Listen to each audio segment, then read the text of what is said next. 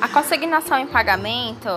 ela é simplesmente quando o credor se nega a receber do seu devedor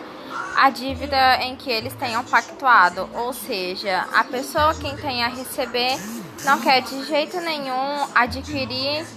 é, o dinheiro ou objeto em dívida para assim então fazer a quitação da dívida do, do seu devedor, dificultando cada vez mais essa situação.